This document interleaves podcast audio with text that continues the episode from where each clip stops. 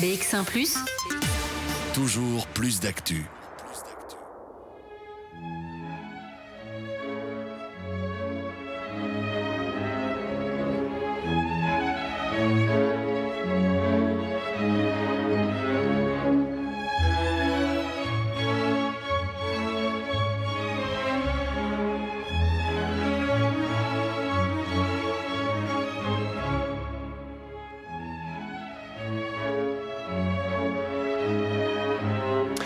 Voilà, quelques secondes de musique et quelques images pour vous mettre euh, dans l'ambiance du droit du sol. C'est euh, le dernier ouvrage, on parle de bande dessinée, dernier ouvrage d'Étienne Davodo. Bonjour Étienne Davodo, merci d'être euh, d'être avec nous. Bonjour.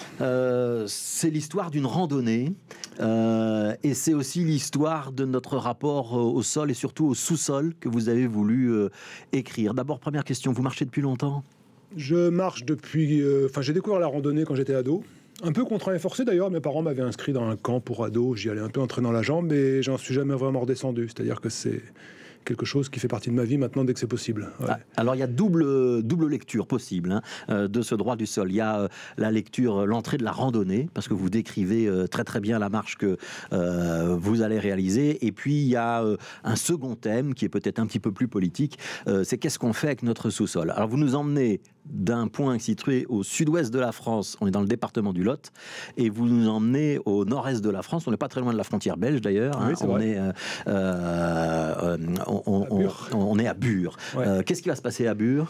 À Bure, il y a un projet actuellement d'enfouissement de déchets nucléaires à, la, très longue vie. C'est-à-dire ce sont des déchets qui seront hautement toxiques pendant des centaines de milliers d'années, qui sont générés par la, le fonctionnement des centrales nucléaires françaises, et dont on ne sait pas trop quoi faire en fait. Hein. C'est-à-dire que quand, quand, ça sort des centrales, on les met dans des piscines pour les refroidir, mais après il faut les stocker quelque part et on ne sait pas où. Et donc là, on va les mettre dans le sous-sol. Voilà, euh, l'idée c'est de creuser un trou à 500 mètres et de les stocker pour les oublier. Avec une durée de radioactivité qui est estimée à 100 000 ans, hein, c'est ça? Plusieurs centaines de milliers d'années. Ce qui est presque pareil pour le coup, tellement c'est vertigineux. Alors ça, c'est le point de départ, euh, le point d'arrivée. Le point de départ, c'est dans le Lot. Euh, qu'est-ce qui se passe dans le sous-sol du Lot? Eh ben, dans le sous-sol du Lot, euh, des sapiens comme nous, comme ceux qui s'apprêtent à enterrer des choses à Bure, il y a 22 000 ans à peu près, on fait des très beaux dessins sur les parois des grottes. Et donc, mon idée, c'était de relier ces deux points où les sapiens laissent des choses à leurs descendants, des très belles choses, des choses un peu moins sympathiques, et en traçant une ligne avec mes pieds entre les deux, euh, tracer à la ligne centrale d'un récit que j'ai mis en, bande dessinée euh, par la suite. Donc, c'est l'histoire de cette randonnée et aussi les réflexions que peuvent vous inspirer euh, les deux situations. Donc, ces mammouths peints sur des grottes il y a 35 000 ans, et puis bah, ces déchets radioactifs qu'on va enfuir et qui vont rester. C'est ça qui est vertigineux, qui vont rester beaucoup plus longtemps. C'est-à-dire que si on se passe sur une ligne du temps, on est beaucoup plus proche des mammouths que de la fin de la radioactivité de ce qu'on va enterrer. Absolument, ouais, ouais. Sauf qu'il y aura toujours sans doute des sapiens qui devront s'occuper de ça alors que nous serons morts depuis très longtemps. On leur laisse nos déchets. C'est quelques décennies de production d'électricité nucléaire et ce sont des déchets pour des centaines de milliers d'années. Alors, on va regarder euh, quelques-uns de vos dessins hein, pendant, que, euh, pendant ce qu'on parle. Ce qui est fabuleux dans votre euh, bande dessinée, c'est la manière dont vous êtes capable de décrire votre marche vos émotions, vos sentiments, ce que votre œil capte, mais aussi tout ce que vous ressentez. Euh, c'est la première fois que vous dessinez comme ça sur, euh, sur la randonnée Oui, c'est un thème, alors comme je vous disais, c'est quelque chose que j'aime beaucoup faire, et puis c'est un thème qui me semble intéressant de traiter, notamment entre ces deux bornes dont on vient de parler, puisque, puisque ça nous ramène réellement à notre statut d'Homo sapiens. Notre euh, fonction est de parcourir la surface de la planète, la parcourir à pied, longuement, dormir dans les forêts, dans les prés, euh, être au plus près de son animalité presque. Et c'est quelque chose qui peut se faire en bande dessinée, c'est quelque chose que j'ai envie de faire en bande dessinée. Ceux qui ne marchent pas, ils échappent, euh, ils perdent une partie de la compréhension du monde? Je pense que qu'on est fait pour ça. Je pense que depuis que la bipédie nous est acquise, depuis qu'on s'est redressé dans la savane, nous sommes faits pour trotter à la surface du monde. C'est un moment où on peut philosopher aussi. Et c'est un moment en fait où, on est, où notre esprit est libre. une fois qu'on a acquis euh, l'occupation qui consiste à marcher des heures par jour, à manger, boire, à, satisfaire ses besoins primaires, notre esprit, par la fonction de la marche, par la circulation sanguine, s'ouvre à des choses qui ne s'ouvrent, auxquelles on n'accède pas forcément immobile. Il faut, il faut essayer. C'est une vraie différence réellement. Alors, vous décrivez évidemment hein, la fatigue, la soif, euh, les ampoules, la difficulté de planter euh, sa tente quand il y a de l'orage, toutes ces choses-là qui vont parler aux randonneurs euh, sont très très bien décrites.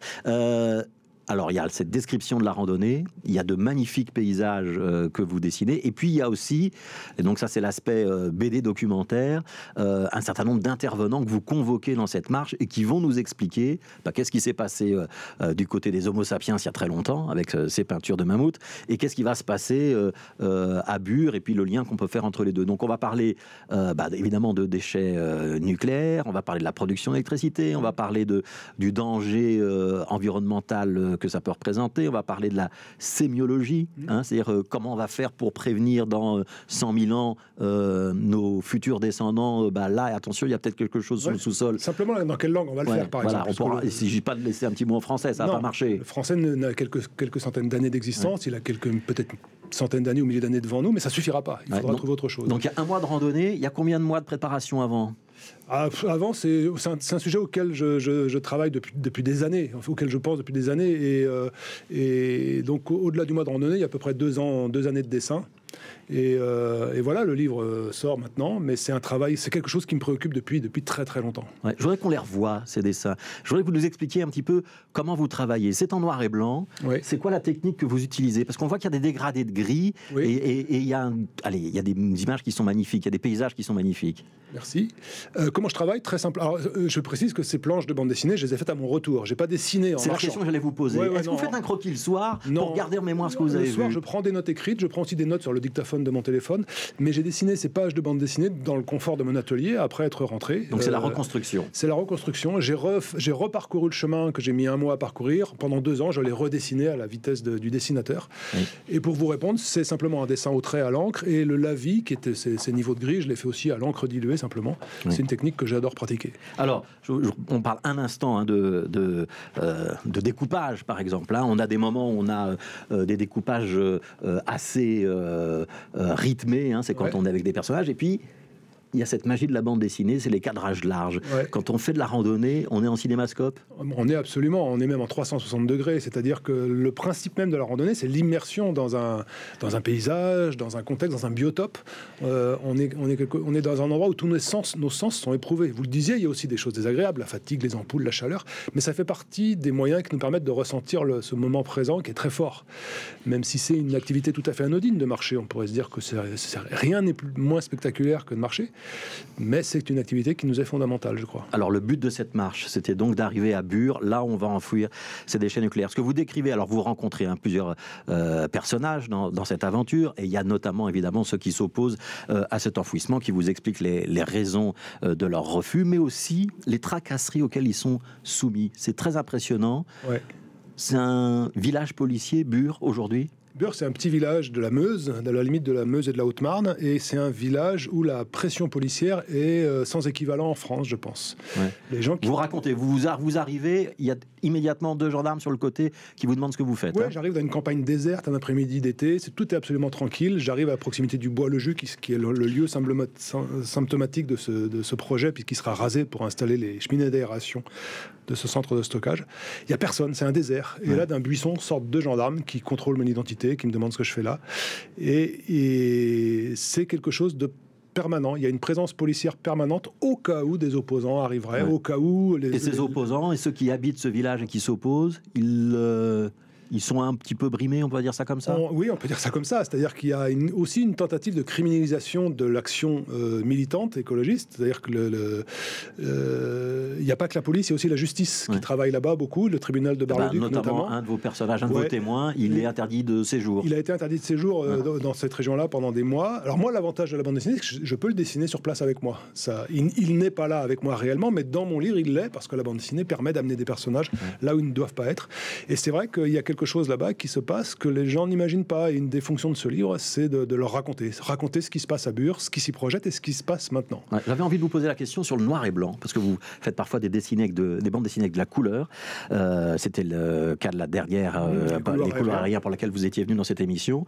Euh, les Ignorants, qui est un très grand succès, vous parliez du vin, du vin bio, c'était du noir et blanc. Là, vous êtes revenu au noir et blanc, puis vous êtes passé par les, la Ve République, c'était du noir et blanc aussi. C'est quoi la, la décision de prendre du noir et blanc ou de la couleur? C'est presque pas une décision. J'avais le sentiment que quand c'était plus intime, c'était du noir et blanc, et quand c'était un, scénario plus fictionnel, c'était de la couleur. Puis je me suis dit, mais non, c'est pas ça, parce que quand il parle de la Ve République, c'est pas intime, et c'est du noir et blanc. Ouais, c'est plutôt la bande dessinée de non-fiction qui, vient, qui me vient spontanément en noir et blanc, mais c'est pas une décision, c'est quelque chose qui s'impose à moi. Je constate que j'ai pas besoin tout simplement de la couleur sur ces livres-là, alors que sur des, certains livres de fiction où j'ai envie de travailler les ambiances de, façon plus précise, la couleur m'est utile. Mais c'est quelque chose, encore une fois, que, je constate a posteriori presque. C'est-à-dire que quand les premières images me viennent en tête, elles me viennent en tête en noir et blanc, enfin au niveau de gris, comme vous avez vu là, ou en couleur. J'aime bien faire les deux, j'aime bien les alterner, donc je m'autorise je, tout. Ouais. Euh, c'est une bande dessinée militante? C'est une bande dessinée qui s'intéresse beaucoup à des gens qui sont des militants. Euh, je considère qu'en faisant de la bande dessinée, j'ai le pouvoir de donner à voir des expériences humaines qui me semblent intéressantes à des lecteurs. ce petit pouvoir-là, j'en use en conscience. Et c'est une bande dessinée très subjective. Je prends parti. Hein. Je trouve, j'admire ce que ces gens euh, euh, font, le, combat qu'ils mènent. Mais j'ai pour ça, j'ai aussi envie de leur raconter pour le donner à voir. Voilà, c'est de la bande dessinée documentaire. Il y a un côté introspectif, il y a un côté documentaire.